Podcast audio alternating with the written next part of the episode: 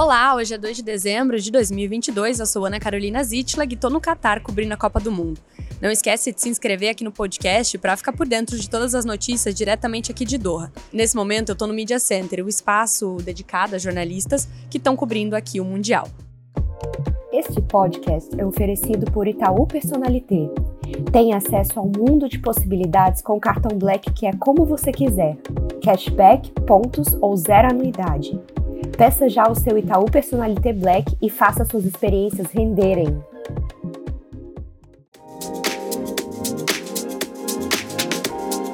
A gente está no último dia da fase de grupos em que o Brasil enfrenta Camarões, mas já com uma vaga garantida para as oitavas de final.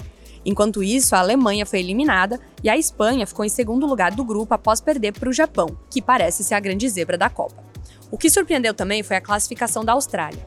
Com isso e com a vitória da Coreia do Sul de virada sobre Portugal nesta sexta-feira, a Confederação de Futebol da Ásia atingiu uma marca inédita. Pela primeira vez, três equipes afiliadas à entidade chegam às oitavas de final numa Copa do Mundo. Além dos sul-coreanos, Japão e Austrália estão na segunda fase.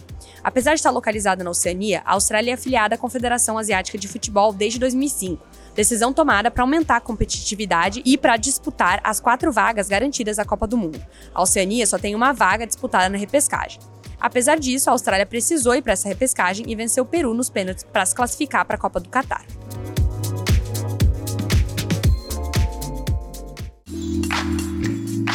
Após a derrota da Espanha para o Japão por 2 a 1 na última rodada do Grupo E da Copa do Mundo nesta quinta-feira, o técnico espanhol Luiz Henrique foi sincero. Ele disse que não sabia que a equipe estava sendo eliminada quando a Costa Rica virou o jogo sobre a Alemanha na outra partida do grupo. Segundo ele, ele não sabia o que estava acontecendo porque estava concentrado na partida. E se tivesse, teria infartado. O comandante da seleção da Espanha também afirmou que a sua equipe entrou em colapso no início do segundo tempo, quando o Japão marcou dois gols logo após o intervalo.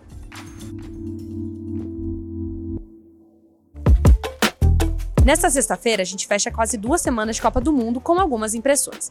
O Qatar realmente investiu nesse evento para que o país entrasse no circuito mundial de turismo, mirando nos esportes como cartão de apresentação. Descobrimos que o país tem um feriado nacional para celebrar os esportes, em que acontecem eventos e as aulas são suspensas. Há complexos de tênis e ciclovias pela cidade, mas é notável que, pelo menos ao longo desse evento particular, que é a Copa do Mundo, os residentes de Doha não costumam praticar esportes ao ar livre dentro da cidade. Um dos motivos, segundo me explicou um brasileiro que mora aqui há cinco anos, é o calor do verão, que torna praticamente impossível ficar fora do ar-condicionado em determinados períodos do dia. A partir da semana que vem, a gente vai desdobrar um pouco sobre como o Qatar está tentando se colocar nesse meio de esportes para garantir algum tipo de influência sobre o mundo. Até a próxima!